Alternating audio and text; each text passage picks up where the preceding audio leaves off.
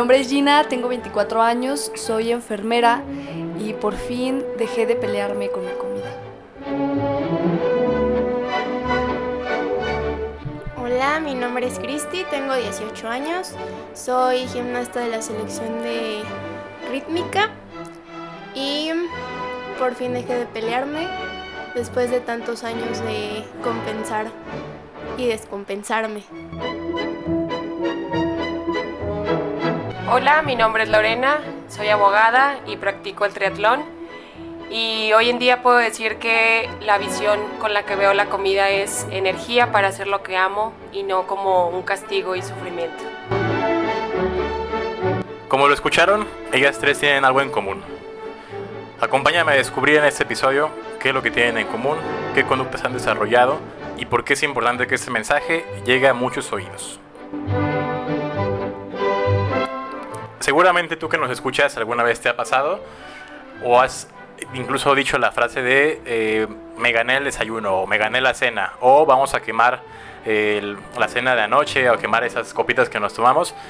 Y eso puede sonar hasta gracioso o puede sonar muy común, pero créanme que cuando estamos del otro lado no es algo gracioso y lleva muchas veces a, a tener conductas no tan saludables con el cuerpo, una relación no tan saludable con los alimentos, con el ejercicio y puede desencadenar en conductas compensatorias, como le llamo, que es muchas veces el dejar de comer, el querer castigarnos por si comimos un poquito de más algún día, con horas extras de ejercicio, o sustituir algún grupo de alimentos, omitir algún grupo de alimentos y dejar de consumirlo durante todo el día, ir a entrenar en ayuno durante 5 o 6 horas y pensar que de esa manera obtendremos un resultado satisfactorio, obtendremos eh, la compensación por la, la comida que tuvimos o obtendremos también el beneficio o el premio de la comida al final del día.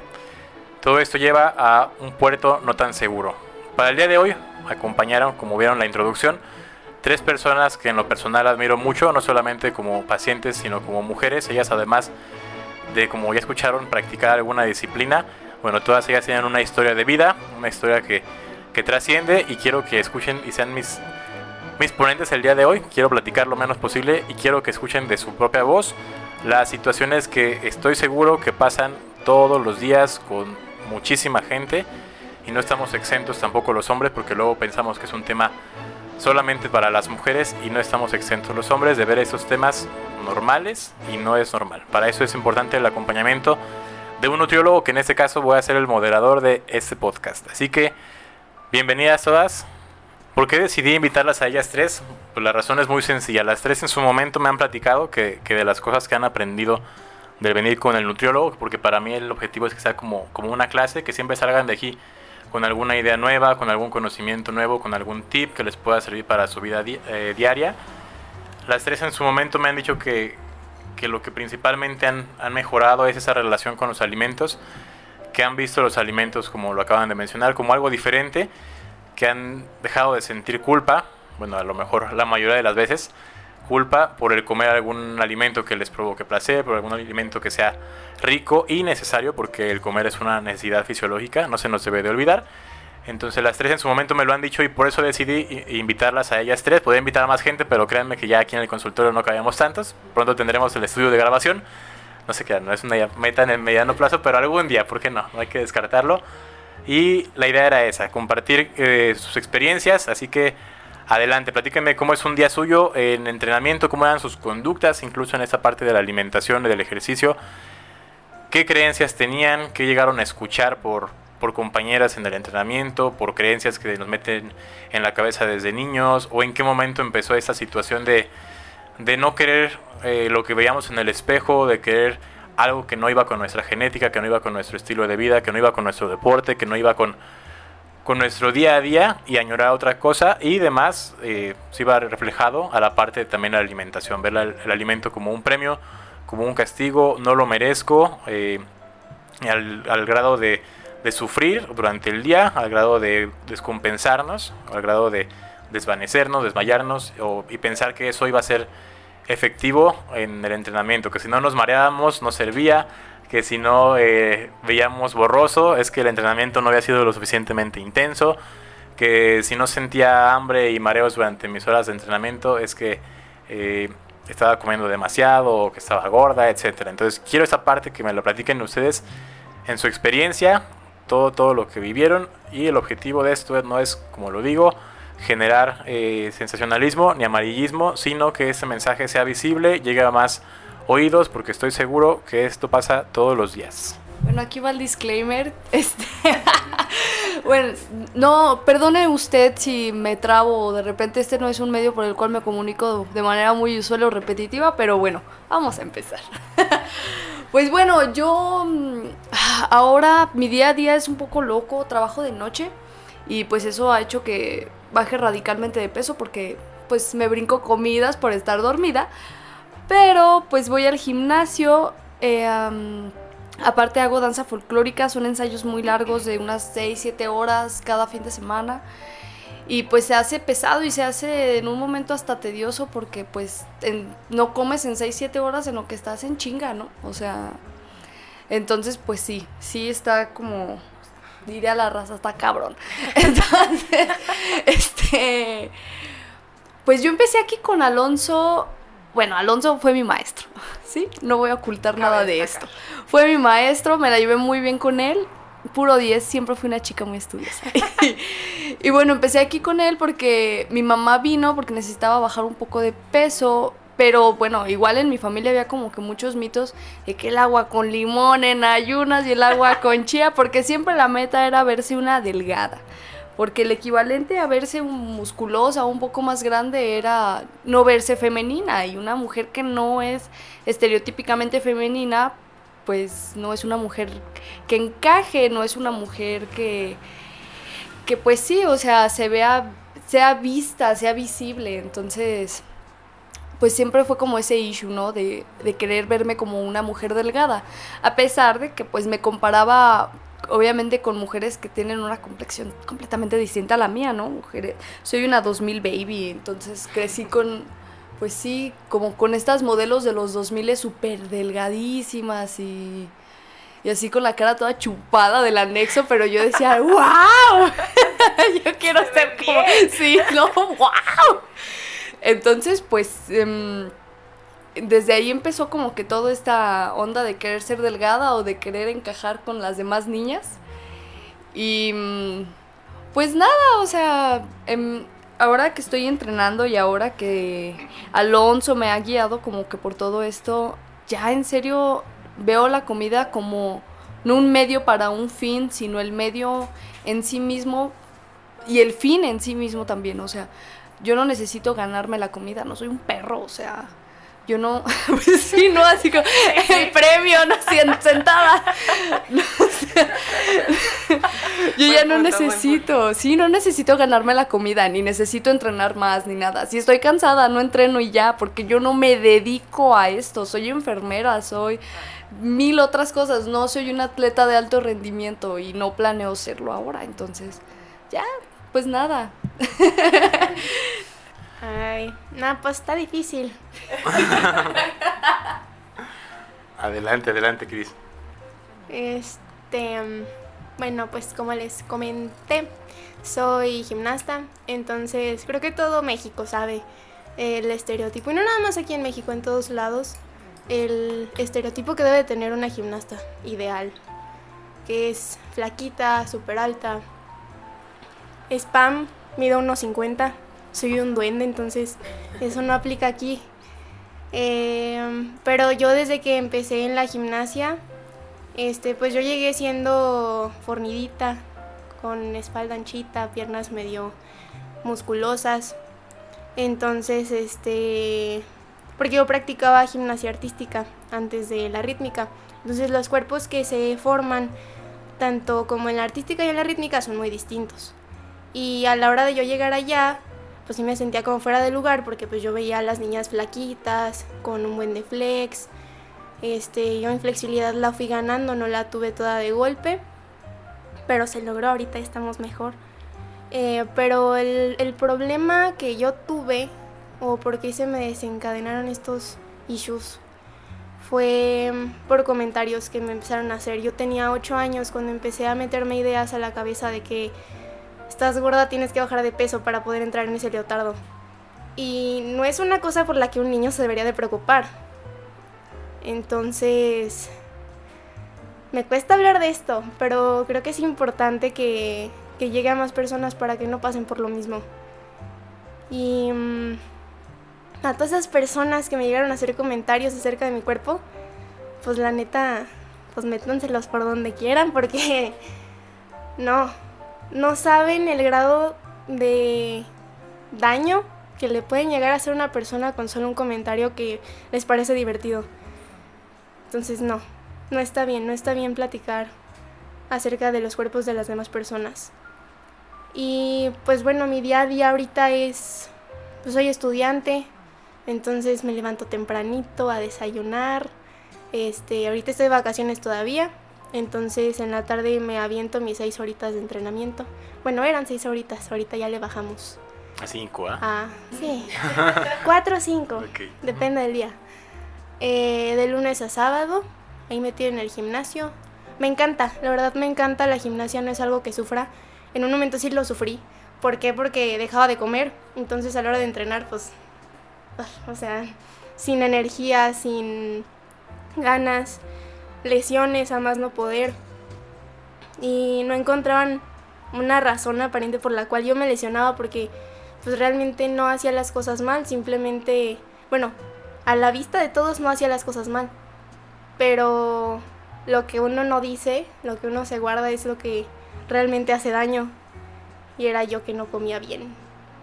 Entonces, ya después platicando con mis papás, este, que, ya vine con, con, mi Nutri, el mejor Nutri de aguas y del mundo.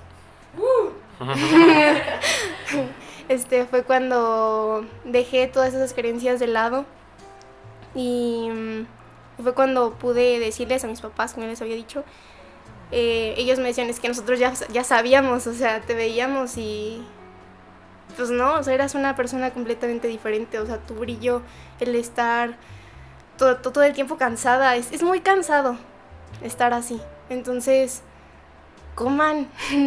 La vida se basa en sabores, olores, colores y, y, es vida comer. Ok, hola, hola, nuevamente. Este, bueno, como ya les comenté, yo practico el triatlón, estudié derecho, entonces pues también soy abogada y este, acabo de terminar una maestría en gestión deportiva, entonces pues ahí ando eh, compartiendo revolviendo conocimientos. Eh, bueno, mi día a día eh, tengo un centro de spinning que acabo de abrir con mi novio, entonces pues yo de las clases. este, este, y pues bueno, las primeras clases eh, ya sea que de una clase o dos en la mañana, después regreso a mi casa, hago el trabajo que tenga que hacer de, de, pues de, de mi carrera de, derecho y este, hago mi entrenamiento, que es como aparte de las clases que ya sea que me toque correr, que me toque nadar, que me toquen las dos o dependiendo. y este, ya en la tarde regreso y pues doy otra clase, ya sean dos o tres clases al día, mi entrenamiento y pues mi trabajo. Básicamente así, ya acabamos noche y pues empezar tempranito. Eh, hoy en día les comparto que veo la comida de diferente manera, pero obviamente hubo un inicio en el que eh, inicio les hablo de cuando tenía 11 años, donde empecé a verme al espejo y no sentirme cómoda. Y como Cristi, como Gina ya lo han dicho, creo que siempre hay como un detonante. En mi caso, a veces son comentarios que, si bien pueden ser malintencionados, a lo mejor a veces no, pero en tu mente, en tu cabeza, pues van creando como ese conflicto con la comida y con tu aspecto físico. Entonces, pues yo ya tenía, tenía 11, 12 años y yo ya tenía ese conflicto con mi, con mi físico. Empecé a intentar modificarlo y por eso es que yo entré al deporte. Ya en el camino pues me enamoré del que hoy es mi deporte, que es el triatlón. Y este, eh, del triatlón. y este, y pues ahí empezó como ese trauma de, de sentir que yo no encajaba como con cómo se debería de ver una triatleta, ¿no? O sea, como que lo vemos en la televisión y siempre es muy común ver que los triatlones está lleno de gente flaquita, ¿no? Muy delgada. O sea, realmente ahí no, bueno, más bien no es delgada, es flaca. Entonces era mi punto. Mucha gente me decía, es que estás delgada y es que... Y yo decía, no, es que yo quiero ser flaca. No, pero es que típico, que la pompa, que la pierna. No, es que a mí no me importa. O sea, yo quiero verme flaca. Eso era mi visión, o sea, verme flaca y ya. Hasta que me di cuenta que mi manera de ser flaca pues no combinaba con el entrenamiento que yo llevaba, porque por ejemplo mis fines de semana son más largos, de 5 o 6 horas de bici o llegar a correr, entonces realmente hoy en día pues no tengo días de descanso porque o doy clases o entreno o las dos. Entonces ahí fue cuando entendí que mi fuente de energía la estaba negando. Y como decía Gina, pues no soy un perro, ¿no? O sea, no ocupo ganarme la comida. O sea, es, es la manera en la que yo voy a funcionar bien. Porque obviamente, pues bajaba de peso, pero llegaba a un punto donde yo ya no rendía en el entrenamiento. Después empecé con sueños como más grandes de, de, hacer un Ironman y ahí fue cuando fue el detonante de decir, a ver, es que si lo quieres hacer, no puedes seguir con esta idea de verte flaca, porque pues, te vas a morir a media competencia, o sea, no, que sí pasa, o sea, me ha tocado en todas mis, competencias que, que mueren entre atletas, entonces ahí es cuando vas tomando como la importancia de, de comer saludable, no ganártelo, sino que es la energía que necesitas. O sea, no se trata de, o igual, este, yo era la típica persona que si no entrenaba, pues no comía. O, o como lo decía Alonso, o sea, cuando me mareaba, para mí era el mayor logro de la vida. Y si casi me desmayaba, sentía que había logrado el objetivo del día. O sea, dije, no, no, no manches, lo hice muy bien. O sea, mi cuerpo tiene hambre, está adelgazando. Esa era mi lógica hasta que pues no, o sea, hubo limitantes, yo ya no rendía, yo ya no empecé a crecer como, como triatleta y ahí fue cuando me topé con esa pared de decir, a ver, ¿qué quieres? O sea, no todos podemos lucir de la misma manera, no todos los triatletas van a lucir igual, entonces no necesitas ser flaca para ser triatleta ni para poder competir. Y yo creo que ahí ya de la mano con Alonso lo aprendí, lo entendí y hoy me doy mis gustos, feliz. este, me encanta lo dulce, el pan, que no lo comía, lo tenía sentenciado, hoy ya lo como y lo disfruto y gracias a Dios pues rindo mejor en mi día y en mis entrenamientos. Oye, pero qué, qué cagado, ¿no? Que uno a lo mejor pensará que, que, que, por el hecho de practicar algún deporte, de hacer alguna actividad física, tú andas al 100. No. O sea, y, y, te sientes al 100. Sí. Y no, o sea, yo, yo era más feliz cuando no hacía deporte. claro. Sí. sí, es que son, son, como muchos, sí, mucha gente también, o sea, me dice, no, es que wow, las endorfinas, ¿no? Y que el ejercicio. Y es como, no, es que cuando traes un problema emocional y mental puedes ver cosas, pero no sabes qué hay de no, fondo. No, brother, yo traigo el cortisol, pero así. exacto, exacto. O luego típico comentario, no, es que ese es un montón de ejercicio y pues no estás tan flaquita. Y tú, es que tú no sabes lo que traigo detrás. Incluso a veces subes de peso y no es por comer, sino sí. es porque no estás comiendo, porque no estás durmiendo, porque te malpasas horrible. O sea, creo que siempre hay un trasfondo que al final te te lleva a no comentes de cuerpos ajenos porque no sabes qué pasa. Siempre catalogamos el sobrepeso con mucho alimento o el, el este, come súper saludable, mira, está bien delgada y tú, ¿no? ¿Cómo sabes? A lo mejor come súper mal y trae muchos problemas, sí. trae una diabetes fuerte o lo que sea. Y, y no está comiendo mal, pero como los vemos delgados, hacemos esos como análisis, ¿no? Y pues no, todo mal. Creo sí, que sí. es algo que como sociedad tenemos que aprender y estamos en pañales todavía. No, no en pañales, no estoy, yo me siento en la panza aún. A ver, creo que dieron una muy buena introducción las tres y quiero que me platiquen las tres cuál fue el momento en el que, que detonaron o el momento ese de punto de quiebre en el que sintieron que necesitaban ayuda, que a lo mejor ya se sentían todo el tiempo cansadas, que dijeron esto creo que no es sano ni sostenible, porque mucha gente eh, está así, ¿no? Y, y lo escucho en consulta muy, muy seguido todavía que la gente todavía, como, como bien lo mencionó Gina de manera chusca, ve la comida como un premio, ¿no? O como un castigo. Entonces yo, yo quiero que ese mensaje llegue a mucha gente, no quiero que se vea así. Y las tres en su momento se abrieron con mucha confianza y eso yo lo valoro y lo atesoro mucho. Eh, ¿Cuál fue ese punto en el que ustedes dijeron, ya creo que no puedo seguir? En mi caso, con, con mi día a día de las guardias, eh, de cuidar pacientes en la noche, de ensayar seis horas el sábado, y en tu caso, Chris, con la, la, gimnasia, con la escuela, ni rendías bien en una ni en la otra. En tu caso, Lore, me lo platicaste porque este, nos conocimos un día en la pista, ahí te abordé. Sí. Y me platicaste justamente que en tus entrenamientos ya, años después, que, que nos vimos por acá, que sentías que, que algo fallaba en la estrategia y me decías, siento que estoy haciendo todo al 100. Y te dije, a ver, qui- quiero conocer cómo es tu, tu al 100 y pues no, incluía este una baja un bajo abasto de energía, ¿no? Entonces, si queremos someter a nuestra máquina, que es el cuerpo, a una actividad eh, vigorosa, una actividad extenuante, una actividad física que le exija, debemos darle el, el combustible necesario. Es como salir a la carretera con, con un carro, ¿no? Entonces, si traemos un cuartito de gasolina o ya prendió la reserva, pues no vas a llegar a ningún lado, ¿no? Se va a parar a los 30, 40 kilómetros, ¿no? Entonces, ¿qué hay que hacer? Llenar el tanque y hacer que ese tanque pues rinda, que lleguemos a donde queremos y es lo mismo con el, con el alimento. Ahora sí que el micrófono es todo suyo. Échale, mi Cris. Ah, yo lo noté mucho cuando combinaba el deporte con la escuela. Bueno, ya al principio no me costaba, pero ya después, este que... mm, Bueno, yo estudié una técnica en urgencias médicas, entonces eran exámenes de un profe, yo me acuerdo de ese profe, de veras. Este que... mm, Preguntas súper difíciles y era todo de machetearle para memorizarte todo y plasmarlo en el examen. Entonces eran noches sin dormir, más aparte los entrenamientos del día, más aparte sin comer. Entonces, pues no, o sea, se hacía imposible. Y llegó un punto en el que aunque sí durmiera toda la noche, según yo bien, este, me dormía en clase. Y luego cuando salía de mis clases, que eran de 7 a 3, de 3 a 4, comía, bueno, de 3 a 3 y media, comía súper rápido para alcanzar a echarme una pestañita de 40 minutos para según yo agarrar energía, pero me levantaba bien cansada y luego me daba flojera entrenar. Ese no, neta, qué hueva, o sea, no puedo, no puedo, no quiero ir a entrenar, y entonces hacía un, un vicio de estar así cansada todo el tiempo. Y como lo mencioné al inicio, es cansado, o sea, estar cansado es cansado, evidentemente, y mm, pues también es cansado estar escuchando alrededor como de, ay, te veo más cansada, deberías dejar de entrenar.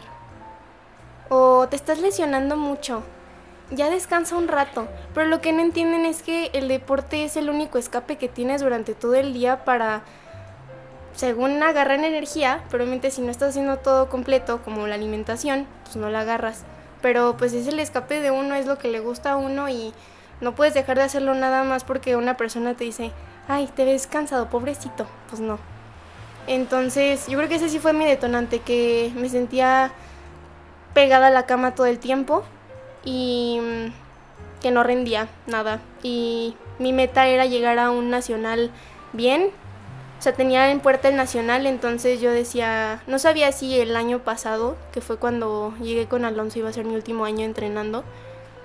Entonces yo decía, no, o sea, tengo que abordar bien ese, ese nacional porque lo quiero hacer, no por nadie, no por nada, por mí. Entonces fue cuando decidí pedir ayuda y fue lo mejor que pude hacer. Pues en sí no es como que un día dije, "Ah, no ya, hoy voy a cambiar. No, este, fue más como un proceso porque, bueno, voy a hacer aquí una pre-intro. Em, yo me metí al gimnasio porque yo decía, no, ya me quiero poner las pilas, quiero ponerme a hacer algo. Y luego tuve una pareja que emitió un comentario y así de que a mí me gustan las nalgonas. Yo dije, no, yo ya me, me tengo que poner bien pilas. Y nunca fu- fue, algo así como que yo dije, no estoy nalgona, como que no, no sé, nunca lo había tomado en, en cuenta. Entonces a partir de ahí fue en picada, en picada, en picada, de que en Instagram todo el día yo viendo nalgonas y yo, santa madre. Entonces, este, pues fue también un problema de autoestima, porque pues yo sentía que no tenía un valor en sí misma por mí, o sea, y entonces eso también se vio reflejado en la comida. Yo soy muy emocional con mi comida, o sea, si yo me siento triste en mi comida y en la manera en que cómo se refleja, machín. Entonces, esa baja autoestima hizo que hiciera yo actitudes compensatorias. Y hubo un punto en el que dije, no, ya, ya estoy hasta la Mauser de esto. Ni voy a estar como esas viejas de Insa, ni, y tampoco ellas se ven así todo el tiempo. O sea, como que ya me dio el balde de realidad, porque bueno, había una chava en mi gimnasio que así en las fotos se veía impresionante. Y en la vida real pues se ve como una persona se ve pues real. Y entonces se lo dije abiertamente que yo me sentía muy insegura junto a ella. Y ella pues me dijo como que, güey, tienes tú también que enfocarte en que tú eres tú y no hay nadie como tú y tú vives tu ritmo y tú vives tu vida. Estas viejas se dedican a esto y como que tener una comunidad de apoyo junto con Alonso, pero bueno, aquí a lo mejor me va a salir lo feminista. Fue mucho el apoyo de mismas mujeres lo que me hizo decir, ay no, ya, bye. Entonces dejé de seguir todas esas cuentas que me traumaban y pues ya le dije a Alonso, ¿sabes qué? Borrón y cuenta nueva, nada de que quiero bajar, que quiero subir. Quiero llevarme bien con la pinche comida. Quiero comer sin sentirme culpable, quiero comer sin estar sacando, porque hasta tenía mi calculadora de calorías, ¿eh, amigas? y sí, o sea, y, no, súper tóxico, en serio. Yo ponía en la caminadora cuánto quería este, quemar de calorías y vámonos. No, súper mal, porque ni comes a gusto, ni entrenas a gusto, ni estás a gusto con nadie. Hasta en las mismas pláticas con amigas yo decía, ay no, porque salió un TikTok de que dice que, que cuatro nachos es una tortilla. Entonces yo iba sacando, sí, yo echando cuentas de cuántos nachos me, me tocaban. no, pues no está chido, o sea, la neta, ahí fue cuando dije, ay no, ni estoy, o sea, la vida es muy, muy, muy corta. Y yo, como les dije, yo soy merecedora de comer y de comer lo que yo quiera. Porque existo. Porque existo y ya. y ya esa es la historia, amiguitos.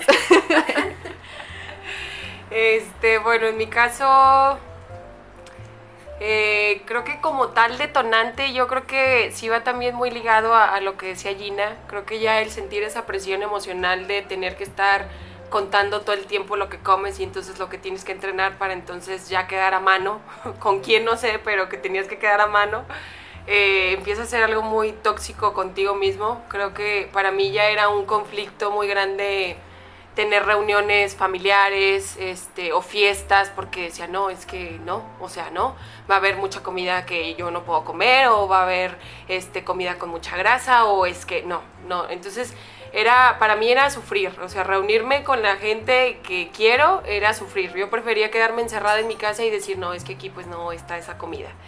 Em, emocionalmente pues ya yo iba en picada, o sea, yo era como de, porque obviamente también subí de peso, subí de peso y, y, era como, no, todo mal, o sea, ni entreno bien, ni me siento bien con la comida, ni la disfruto, entonces, eh, igual como, como dice Gina y, y Cristi en cuanto a las calorías, yo me hice una calculadora humana, ya ni la ocupaba la aplicación, o sea, de verdad yo ya sabía cada galleta cuántas calorías tenía, cada tortilla, qué tipo de tortilla, el pan, o sea, todo. al grado de que, por ejemplo, me causaba conflicto comerme un pan de la tienda, porque yo decía, es que el pan de la tienda no tiene etiqueta. Entonces, ¿cómo voy a saber qué le pusieron? Entonces, ¿cómo voy a saber cuánto engorda? decía, no, entonces mejor uno que tenga etiqueta y sé cuántas calorías tiene y entonces ya sé cuánto tengo que correr o cuánto tengo que nadar. Entonces, pues eso se hace una cadena horrible, que tu hobby se hace un castigo también, porque entonces ya no lo disfrutas, porque si te sientes cansada a la mitad y, y no puedes parar porque vas a la mitad de la galleta, entonces pues no, o sea, todo mal. Exacto, de la galleta que ya me comí, entonces pues no, o sea, no. Creo que esa fue una y otra como tal, mm, creo que ya poner en riesgo tu salud ya no está padre.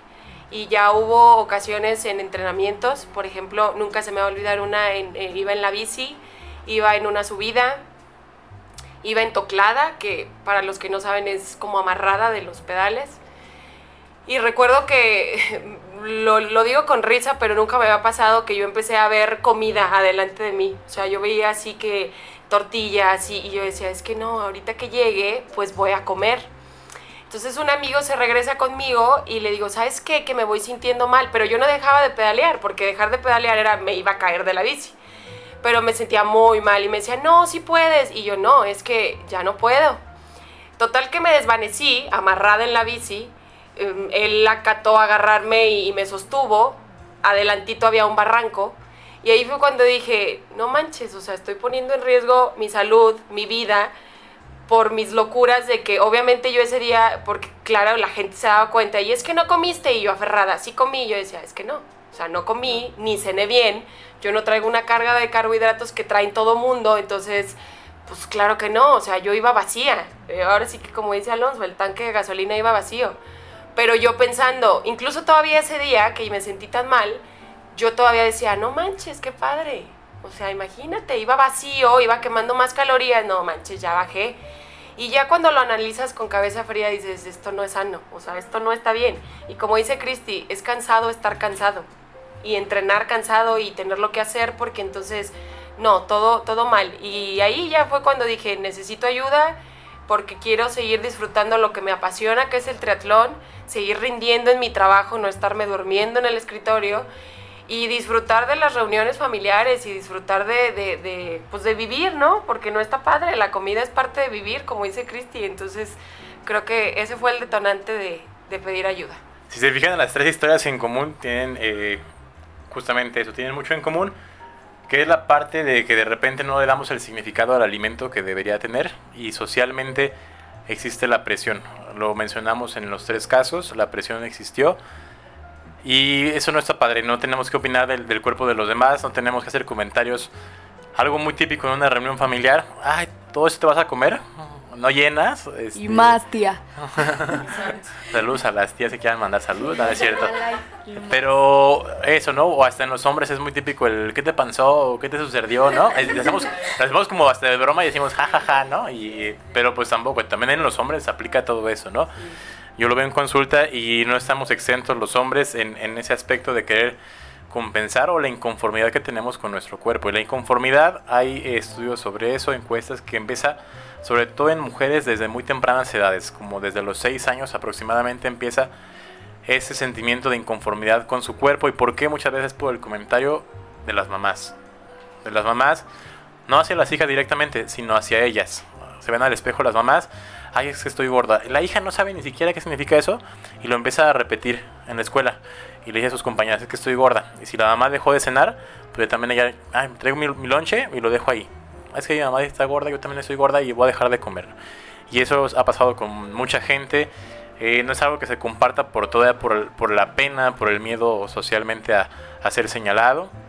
Pero es algo muy, muy común es algo que debe ser visible y es algo que debería de parar. Entonces el mensaje, sobre todo en este corto que estoy haciendo, va hacia los papás, hacia las mamás, que hagan mensajes positivos hacia sus hijos, mensajes hacia las virtudes que tienen, no hacia el defecto entrecomillado que les pudieran encontrar ustedes hacia la virtud. Ah, si fue una buena calificación, pues hacérselos ver, hacérselos más grande de lo que es, así como ese mismo defecto se lo quiere hacer más grande de lo que es porque el niño está en crecimiento, el niño está en aprendizaje y el niño es como, como decían, un cemento fresco, entonces todo lo que caiga sobre ellos dejará una, una huella. Y esa parte quiero que la, la, hagamos presente hombres y mujeres, en este caso yo que estoy empezando como papá, pues también el lenguaje hacia el, mi hijo que es hijo varón, pues también tiene que ser un lenguaje positivo, un lenguaje de amor, porque si no, créanme que se dejan huellas desde muy, muy temprana edad y muchas veces son huellas imborrables, es lo, triste de esto. Y los otros comentarios son socialmente con, con amigos o del, del galán, que me gustan algunas, como dijeron ahorita en el ejemplo, o de que si a la chica este, que es flaquita tiene más pegue, pues todas quieren ser flaquitas porque quieren tener el pegue que tiene ella, porque le hizo caso el chavo guapo que va en, quinto, sexto, porque desde esa edad empieza a, a llevar ese cabo de, de, conductas compensatorias. Y pues no está padre, ¿no? La, la verdad aquí Creo que todo va desde casa. Hagan un entrenamiento consciente ya que estamos en una edad más grande como, como aquí las invitadas, que ya tienen más conciencia. Ya saben por qué entrenan la actividad que, que, entrenan, ya saben por qué comen lo que comen. Bueno, a lo mejor hasta, hasta ahora lo, lo están cachando, que el alimento tiene que cumplir una función energética, que tiene que cumplir una función de estructura, una función de reparación en nuestro cuerpo, una función también en, en nuestro descanso, por el riesgo de incrementar lesiones si no comemos bien, por el riesgo de no terminar los entrenamientos y por lo tanto tu rendimiento no se ve eh, como quisiéramos, por el querer completar la jornada tanto de trabajo como de ensayos, como de presentaciones y, en el día a día. Entonces aprendamos a ver los alimentos como lo que son y es algo que siempre en mi mensaje les trato de compartir, aquí no me dejarán mentir ustedes, que en ninguna consulta les he hablado de calorías, ni les he hablado de restringirse a algún grupo de alimentos, que ese es un mensaje que trato siempre con los que me están escuchando, pues que la mayoría son pacientes. Eh, nunca trato de, mandar ese mensaje. ¿Por qué? Porque todos los alimentos tienen una, una función específica. Unos son a lo mejor de dar más placer, otros son de dar más nutrientes, pero en todo tiene que haber un equilibrio. No podemos estar comiendo solamente puros alimentos que te dan placer, porque sabemos las consecuencias, ni puros alimentos que te dan nutrientes todo el tiempo. Porque también está la parte que mencionaba Lore, el disfrute social, el disfrute por placer, que todos tenemos, todos tenemos algún alimento como lo mencionábamos en el anterior o antepasado episodio, que es el de las creencias. Hay alimentos que nos dan confort cuando tenemos un día a lo mejor pesado. Tú me lo has dicho mucho, Gina, que mi alimento confort es específicamente tal cual, ¿no? Entonces esa parte también debe estar eh, presente y como lo dice aquí, se fijan, comer de todo es saludable. Entonces es un mensaje que siempre les, les digo. ¿Y qué comentarios son los que ustedes han detectado en esa parte que menciono que llegan a hacer más daño? En su caso como, como mujeres desde edades tempranas, como el escucharlo en casa, como escucharlo con parejas, como escucharlo con amigas o con amigos, en el trabajo, eh, durante los entrenamientos que hay incluso entrenadoras o gente del, staff que, que, hace comentarios que muchas veces no van enfocadas a tu rendimiento, van enfocadas a lo mejor a crear una huella, no se dan cuenta ellos, o a lo mejor se dan cuenta y no lo quieren ver, este, a dejar una huella muy profunda e incluso lastimar, a veces hasta de por vida, a la persona que los recibe. Este, híjole, yo creo que hay muchos comentarios, bueno, al menos yo tengo registrados muchos comentarios de cajón, hace rato se los compartía. Creo que esa frase de no estás gorda, eres de hueso ancho, no, o sea, no la digan, por favor. Este, o el, el no, es que no, es que estés gorda, te ves más pesadita, tampoco, evítenlos, por favor. O este, luego, por ejemplo, en mi caso, que soy una persona alta, igual. Es que eres muy alta, por eso te ves como más anchita. No, o sea, son comentarios que a lo mejor no van malintencionados, como dice Cristi, hay gente que sí los hace con mala intención, pero eh, no necesariamente es que te digan, ay, estás bien gorda, no. O por ejemplo, híjole, este, se te ve la lonjita de atrás de la espalda es como, entonces, ¿qué me pongo? O sea, son muchos comentarios que creo que, van así como levecitos, pero que a personas que a lo mejor ya traigamos algo con la comida o, que, quizá no, pero son el detonante de, pues de empezarte a traumar con cómo te ves, ¿no? Eh, en mi caso creo que son los más marcados, igual también el, el triatleta es flaco, Claro que eso es mío, porque yo lo veía, no todos los triatletas están traumados con ser flacos, pero algo para mí es eso, como el, que yo me decía a mí misma, y eso pues yo me lo he tratado de tachar, porque pues no, hay triatletas gorditos también. Pero sí, creo que esos comentarios que no son directos, pero que de manera indirecta te están diciendo que te ves mal, que te ves gordo, que no encajas. Cristi. Ah, bueno, pues yo creo que los que me han marcado más son incluso directamente de la familia no, bueno, no voy a decir de qué parte, pero este, las tías, ¿no? O sea, que llegan y te dicen, ay, mija, ¿por qué comes tan poquito que ya no tienes hambre? Tú, pues no. O la abuelita que te dice, otro plato, otro plato, pero tú acá estás pensando con, no, es que voy a engordar. Entonces, pues no. Y, mm, y luego también, pues llegas y te dicen, ¿qué haces para estar tan flaca? Y empiezan a sacar rituales mágicos con Herbalife y que con el té verde y el de hay un no tés bien raros no les pasa que, de repente sí, sí, totalmente. y te va a quemar grasa en dos minutos no o este bueno, ya me estoy saliendo de contexto. Pero bueno, el chiste es que sí hay muchos comentarios que, por ejemplo, a mí por ser gimnasta, si me dicen, ay, mira, es que si tienes cuerpo de gimnasta, estás bien delgadita. Y tú, pues sí, pero a costa de qué, güey. O sea, ¿no? y mm, bueno, ay, qué temor, pero bueno, este, en mi gimnasio, em, pues yo llegué con, con piernas anchitas, musculosas, no, pues estaba chiquita, ni modo que fueran de grasa, ¿verdad? Y aunque fueran, pues qué necesidad. Y propios de la gimnasia artística. Sí, son características que también, como dice el Nutri, son propias del otro tipo de gimnasia que yo traía. Y entonces llego y me dicen, es que come bien para que cuando crezcas tengas un cuerpo más estilizado de una gimnasta rítmica. Y pues pero ¿por qué? O sea, nada más porque tengo un cuerpo diferente a las de mis compañeras, ¿no puedo ser gimnasta o qué onda? O no me puedo poner un leotardo bonito que desde chiquita me he querido poner porque no me entra según tú o qué pues, o sea, me da coraje, me da coraje hablar de esto porque eso rompe muchos sueños. Yo como pues soy la más grande ahorita del gimnasio en donde entreno he visto como muchas niñas se salen, no llegan a cumplir sus sueños, o sea, que te dicen, yo un día quiero ser como tú y que no llegan a ser como tú y tú tampoco llegas a ser como la persona a la que tú ves y dices, no manches, o sea, es mi ídolo. No llegas a hacerlo porque te dicen ese tipo de comentarios, te desanimas y dices, no, es que estoy gorda, no sirvo para esto. Cuando puedes ser la mejor en otras cosas, no sé, con el listón, sacas una calificación mucho mayor a la de una niña que está súper larga y flaca, pero no porque estás gorda y chaparra. O sea, no. Ay, ya me desahogué. no, y, creo que es el trauma, el evento canónico a veces de las mujeres. Como siempre hay una prenda que te quieres poner y no te la pones. No te la pones porque hubo un pinche comentario. O sea... Y aparte la guardas y te traumas. Sí, y el día que baje de peso me lo voy a poner. El día que me vea así, me lo voy a poner. O sea, me pasó con eh, es que no manches, qué pedo. O sea, yo, pues sí, evidentemente tengo una tendencia a desarrollar mucho músculo, a estar, pues sí, mamada y qué. Y mm,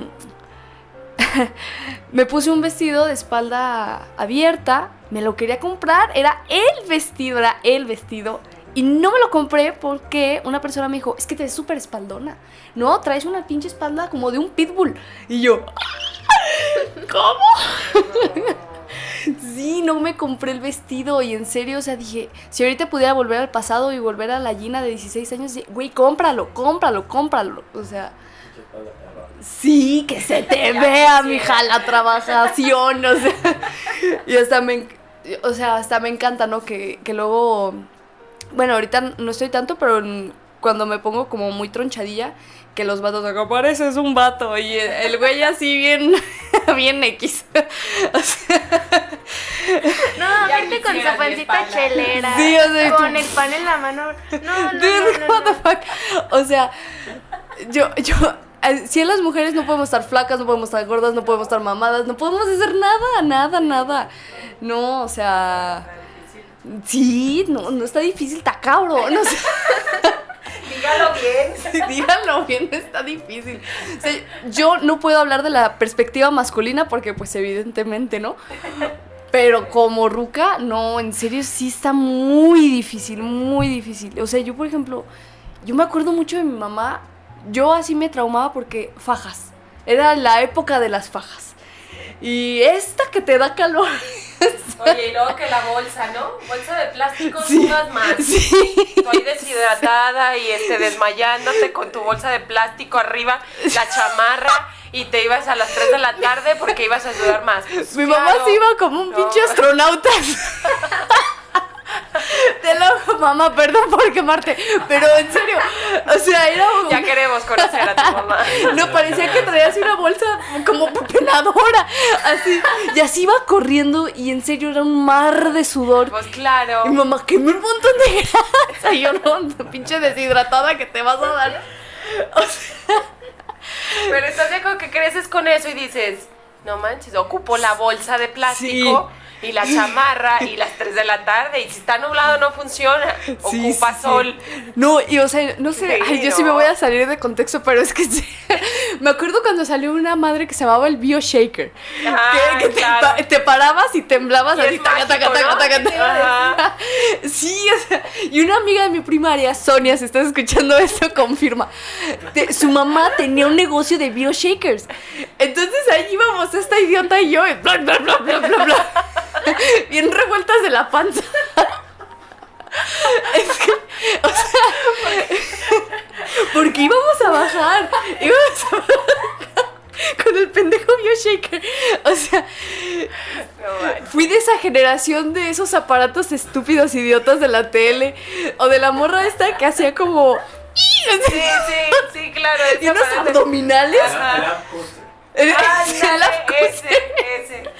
O sea, cuando. te ponías aquí, que te vibraba la Ay, que te vibraba la panza, también la, pel- la de esta que te... Oye, y uno así de no manches, Sí. sí. friega, ¿no? Sí, y ese aparato te hace estar Sí, sí, sí, sí, sí, y uno Y entrenando. uno aquí batallando, No ¿verdad? manches. O sea, el, el punto de todo este, de este stand-up fue que, fue que, o sea, sí vivimos en esa generación en que tienes que estar delgada, haz lo que quieras. O sea, ponte en el BioShaker, ponte en el Up Coaster, ponte en el de ese para escalar, ponte madre y media para que sudes más. O sea, no, no, no, no. Una exigencia social muy sí, grande, ¿no? Sí, machín. Y si se fijan, justamente todo esto va muy relacionado hacia los productos milagros, ¿no? Que es muchas veces la salida fácil y, y un mercado socialmente vulnerable, pues es el mercado femenino. ¿Por qué? Porque eso es un tema que está, está gacho, como dicen muchas veces, el- el- la pancita en el hombre pues es vista como normal, muy aceptada, pero si una mujer es señalada muchas veces por las mismas mujeres, que eso tampoco está padre, pero eh, de todas maneras no tendríamos por qué estar haciendo como ese tipo de, de juicios. Por eso lo que les comentaba, muchas veces el, desde el mismo nutriólogo o nutrióloga va como ese a proyectar una imagen que a veces para, para los que la siguen o para los que la conocen, aspiracional. Entonces muchas veces el que se acerque a alguien con, con un nutriólogo pues que está súper mamey, pues va a hacer que tú aspires a eso y si no estás te vas a frustrar. Entonces esa parte muchas veces tenemos como mensajes equivocados como personal de salud. Y bueno, ¿qué pasa cuando no tenemos las herramientas suficientes para afrontar todo ese tipo de comentarios, todo ese tipo de mensajes que vemos en la tele? Pues somos, como lo dije, blancos vulnerables, tanto de esos comentarios como de los productos. Y hay gente que pues, ahí está comprando que si los, el Step Gym, los zapatitos esos, el BioShaker, el Love Coaster, que, que yo decía, pues ¿quién compra? Pero alguna vez llegué a ir a casa de, de, de unos tíos y tenían el, el Love Coaster y demás. Evidentemente eran tíos que hábitos saludables tenían ceros, pero bueno, van por la salida fácil. Entonces, eh, ¿qué comentarios la contraparte pudiéramos entonces hacer? O no, o no tener que comentar nada. Me, me refiero a sobre el cuerpo, sobre las personas, sobre sus hábitos. Si sabemos que alguien entrena en la familia, ¿qué comentario hacerle? Si sabemos que alguien está cuidando su alimentación, ¿qué comentario hacerle? ¿Hacerle un mensaje de apoyo o mejor no decir nada? O platicar con él, porque muchas veces también, pues, ¿cómo lo abordamos? Porque socialmente somos hacia criticar, ¿no? O hacia hacer, según nosotros, la broma por querernos hacer los chistosos en la reunión. Y más que hacernos los chistosos, acabamos hiriendo a esas personas o, o tocando temas que para ellos son sensibles porque a lo mejor están luchando contra algún trauma, con, con su ejercicio, con, con su cuerpo o con su, su imagen y sus alimentos, ah, sus alimentos. Como lo, lo decía Lore, me acuerdo cuando me lo dijo en la consulta la primera vez, yo empecé a hacer ejercicio pues por querer ser flaca, empecé a, a correr por querer ser flaca. Entonces, muchas veces a lo mejor ese objetivo que va mal encausado, con un comentario se puede detonar eh, un trauma, una conducta pues nada saludable. ¿Qué comentarios desde su punto de vista que han estado de este lado de, del- de la situación, qué comentarios pudieran hacer ustedes hacia el otro lado, ¿no? De, estando de la, la gente que no está viviendo lo mismo que ustedes. No sé. Este, creo que de entrada yo pienso que el primer punto es eh, el respeto siempre ante cada situación y dar, este, creo que analizar, analizar, perdón, si las personas te dan pauta a comentar algo. De entrada yo creo que no deberíamos de comentar nada porque no somos quién y no sabemos la historia de cada quien. Creo que algo que, por ejemplo, yo en su momento lo, lo vivía y era que cuando yo me empezaba a cuidar, iba a alguna reunión y, y era como de, es que ¿por qué no comes chetos? O no sé, o ¿por qué no estás tomando alcohol? No, pues me estoy cuidando. Tomarlo como a broma, ¿no? Ah, no seas payaso, ya come. Creo que empieza una tensión social difícil para la persona que, a lo mejor intenta cuidarse y ya estás generándole presión por un comentario como, no seas payaso, ya come. Oye, respeta. O sea, creo que al final del día es respetar lo de cada quien. Si hay personas que te piden algún consejo, pues adelante en base a tu experiencia o si hay esa confianza. Pero si no, yo en lo personal diría que no comentemos. Creo que a veces ayudar es no opinar en lo personal. Es mi opinión. A menos de que ya abiertamente te pidan tu ayuda, te pidan tu opinión, creo que es distinto.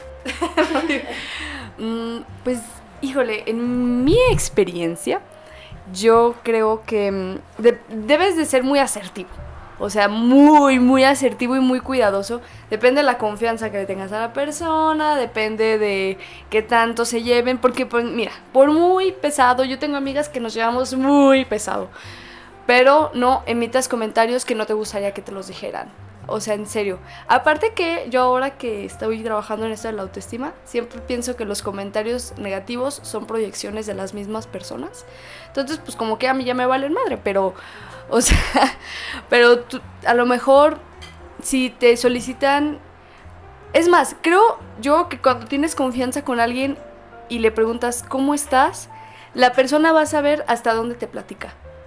Y hasta donde te platique, ahí déjale, brother. O sea, ni le escarbes, ni le busques, porque la persona no está lista para decírtelo. O sea, y ya, si la persona, ¿sabes qué? Está en confianza, está en un, en un este, círculo así como de, que, de tranquilidad que le imitas y te platica, escucha, escucha primero todo, todo lo que te tenga que decir la persona no tienes por qué emitir una opinión necesariamente, a menos que la persona te lo solicite, así de, oye, ¿y tú qué piensas? Pero si no, cállate, cállate en serio. O sea, hay veces en que no sabemos hasta dónde pararnos el pico. O sea, decir, ah, ¿y esto cómo te hace sentir? Este, no sé, ser un poquito más inteligentes al hablar. Y ya, si tú dices, ¿sabes qué? Yo no conozco de este tema, pero te puedo apoyar en buscar a alguien que sí. Ah, bueno, por ahí va la onda. O ¿sabes qué? o que te pregunten, ¿tú cómo me ves? No le digas, pues te veo bien jodido. O sea, no, no, no, no lo digas así, más bien como de, pues a lo mejor te, este, no sé, ¿tú cómo te sientas? ¿Tú te sientes mal? No, sí, sí me siento mal. Ah, bueno, pues si te sientes mal, o sea, no como tú emitir el juicio, porque si no, en serio la persona va a decir, no, chale, sí me veo muy mal. O sea, déjalo que la persona solita guíe la plática y la conversación. Ya, si tú puedes ayudar de cierta manera, ayúdalo hasta donde también está tu límite. O sea, porque quisiéramos a veces ayudar a todo el mundo, pero no se puede. Entonces, eh, guíalo, ayúdalo, aconsejalo, pero aconsejalo de manera que tú sepas. O sea, ni empieces con tu life, ni con tu té, ni con tu come más, come menos. O sea, no, no, no, no, no, no, no. Te metas en cosas que ni te importan ni le sabes. Mejor, este. ¿sabes qué? Vamos a buscar ayuda profesional ambos, yo te acompaño. Em, más bien, emite un acompañamiento en vez de un consejo. Ese es mi consejo, ¿verdad? sí, justo, o sea, es tan fácil como eso, como dijera mi mamá, conectar cerebro con boquita. Y mm, pues sí, neta, sí piensen en lo que van a decir, porque yo creo que cuando pedimos opiniones de las demás personas es por el mismo rol de la sociedad que tenemos de mm, como de querer ser aceptados según los estereotipos que la sociedad nos marca. No, no los que tú, porque ¿quién te enseña? ¿Quién te enseña cómo tienes que ser? O sea, si por mí fuera, si yo supiera que no hubieran estereotipos y todas esas madres, pues yo sería quien soy y ya. O sea, no tendría que hacer nada para ser como quieren que sea. Yo creo que por eso está el conflicto en que queremos ser flacos, en que queremos ser la modelo de Victoria Secret en mi caso. Este, no, pues está difícil. O sea, si no te piden una opinión, no la des. Y si vas a, dar opinión que te están pidiendo, conecta cerebro con boca, repito. Es muy importante. Por favor. Y pues ya, creo que tanto una como otra ya dijeron todo lo que, hay, que hay que decir. Y pues sí, nada más reiterar que sí hay que pensarle tantito. Palabra de Dios. Wow, me dejaron entre las risas y todo lo demás impactado. Eh, creo que ha sido una sesión muy, muy importante para hacer visible lo que muchas veces, ustedes lo saben con sus amigas, es muy común que pase eso. Entonces, son temas que socialmente, lo mencionaron ustedes las tres, el tema de socialmente como aceptado o socialmente mal visto, etcétera. Y creo que la célula de la sociedad, pues es la familia y ahí podríamos empezar a generar cambios. En mi caso, comparto mi experiencia, como dijo Gina, desde la perspectiva masculina eh, en mi caso, pues, mis hermanos y yo, mi hermana y yo tuvimos broncas de sobrepeso de niños, pero en ningún momento en la casa se nos hizo un, comentario ni de ya baja, ni come más esto, ni come menos del otro, vas a comerte más. En ningún momento, yo, lo recuerdo que nunca fue así. Yo, porque vi el estirón famoso y porque empecé a conocer el ejercicio por gusto, fue que, que mantengo en, en, cierta forma física, pero no fue por comentarios ni por traumas. Y ahí la neta me considero afortunado porque la mayoría de la gente que está en la carrera tanto compañeros que tuve como alumnos, veo que pasaban por alguna situación o alguna enfermedad o algún trauma por este, su figura o por querer siempre ganar peso o por querer bajar de peso. Yo ahí me considero una persona afortunada y siento que mucho tuvo que ver que en mi casa jamás se me hizo un comentario ni se me quisiera imponer algo. Mi mamá este, es nutrióloga, mi mamá nunca ejerció realmente, pero al menos ejercía como en esa parte, creo que tiene mucho que ver con el no hacer comentarios sobre el cuerpo de los, de los hijos, nos hacía muchas veces el comentario pues, sobre nuestras virtudes y nos las hacía a veces hasta más grandes, igual que mi abuelita que nos hacía ver como superhéroes siempre, aunque a lo mejor hubiéramos dicho las efemérides, ella decía que fuimos los maestros de ceremonias del Congreso, aunque no tenía nada que ver, ella nos hacía más grande todo eso y pues al final de cuentas te, hacía sentirte súper bien, ¿no? En, final, al, en lugar de sentirte incómodo o sentirte diferente con lo que estabas viviendo. Entonces, para los que nos escuchan en la familia, hagan comentarios positivos, apoyen. Si el hijo está queriendo empezar a hacer algún ejercicio, apóyenlo, acompáñenlo. No le dan comentarios, busquen ayuda de un profesional si está sienten que está comiendo mal, ah, pues lo voy a llevar con un nutriólogo para que le explique todo lo demás y lo acompaño en la dieta familiar, ¿no? No querer imponer este, que el niño coma diferente a lo que comen los papás porque pues el niño con poca edad genera conflictos más allá de, de generar una conciencia le genera conflicto porque tú comes esto y yo no puedo comerlo o, viceversa, ¿no? Entonces, el acompañamiento para mí es muy importante, el lenguaje que utilicemos que sea un lenguaje positivo. Y si se fijan, a final de cuentas, este es un podcast que no solamente habla de nutrición, como dice Gina, que es como muy holístico este, esta onda. Dice que soy medio hippie, pero no, no, no tanto ya. Sí, sí es. Este, bueno, el objetivo es, es ese, que, que se nos quede un mensaje hacia lo positivo y hacia la autoestima que muchas veces podemos mejorarla no solamente desde nosotros, porque la autoestima, como lo dice la definición, pues es propia, pero muchas veces viene influenciada por muchos otros factores, ¿va? ¿Cuál sería su conclusión? ¿Quieren mandar algún saludo aprovechando este espacio? Eh, para, para, cerrar, aprovechen el Así como en XFM. Este, no, pues nada, yo creo que para quienes nos escuchan y en su momento han tenido como un conflicto con la comida, eh, aprendan a verlo como, como un amigo, como un aliado, como parte de la vida, no como algo que se tienen que ganar. Creo que también es importante valorarse y quererse y ver que todos somos únicos, somos auténticos, no tenemos que lucir o vernos como nadie más. Y como dice Alonso, todos tenemos nuestros superpoderes, así que desarrollenlos, ámenlos, coman y sean felices. y pues yo vengo a aquí muy feliz de haber estado en este círculo. Porque es, pues es un círculo de confianza, porque pues no en cualquier lado se puede hablar abiertamente de este tipo de problemas por lo mismo de que está muy satanizado. Y no se resuelve porque no se habla. Entonces, si están pasando por este tipo de situaciones, háblenlo, siempre va a haber alguien que los va a apoyar, pero es cosa de buscar a la persona correcta, porque esa información en manos que no, híjole, está difícil. Y si son deportistas de alto rendimiento, valoren todo, bueno, no nada más deportistas de alto rendimiento, sino todos, o sea, valoren todo lo que su cuerpo puede hacer, todo lo que hay detrás, no nada más de, del físico, o sea, lo emocional, lo mental, porque la, la comida va ligada de todo eso. Comer bien es salud. Entonces, ánimo chicos. Pues ya después de tanto hablar, saludos a mi mamá con su traje de astronauta. No, este, pues nada, hermana, hermane, hermano, que me estás escuchando, eres perfecto tal cual eres. Este, bendice tu comida, disfrútala, disfruta cada momento, cada bocado, porque la comida es el pretexto perfecto para socializar, para estar contigo, para disfrutarte. Entonces, solo disfruta cada momento. Y que si la tía te dice, mándala por un tubo a la tía, no pasa nada, la tía no sabe nada de ti ni de tu proceso. Este, y pues nada, vengan con buenos nutriólogos, por favor. No vayan con nutriólogos extraños que tienen TikTokers, influencers. Infórmense, por favor, gente. Y pues nada, cuídense mucho. Bueno, pues ya hubo muchos saludos a las tías. Entonces, eh, es el objetivo de este capítulo, hacer visible lo que, como dijo Cristi, no se platica y si, no se platica, pues no se puede resolver y sigue creciendo y el problema se hace cada vez más grande. Entonces, agradezco que hayan llegado hasta este punto, agradezco a las tres que hayan estado y tomado su tiempo para, para hacer este episodio, que tengo que comprar más micrófonos para que ya salga todo más perrón y no tener que estar rolando el micrófono. Les tengo aquí un detallito a cada una, una macetita con una planta muy ¡Un bonita carro del año!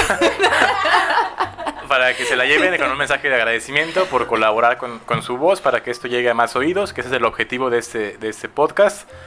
Y pues bueno, recuerden darle clic en suscribirse, darle clic en la campanita para que se enteren cuando hay capítulos nuevos. La idea es seguir subiendo cada semana, ya está por terminar la segunda temporada. Mi nombre fue Alonso Córdoba. Lorena Alba. Cristina Padilla. Y Gina Bonecki. Esto fue del plato a la boca. Tomen agua y coman ajo.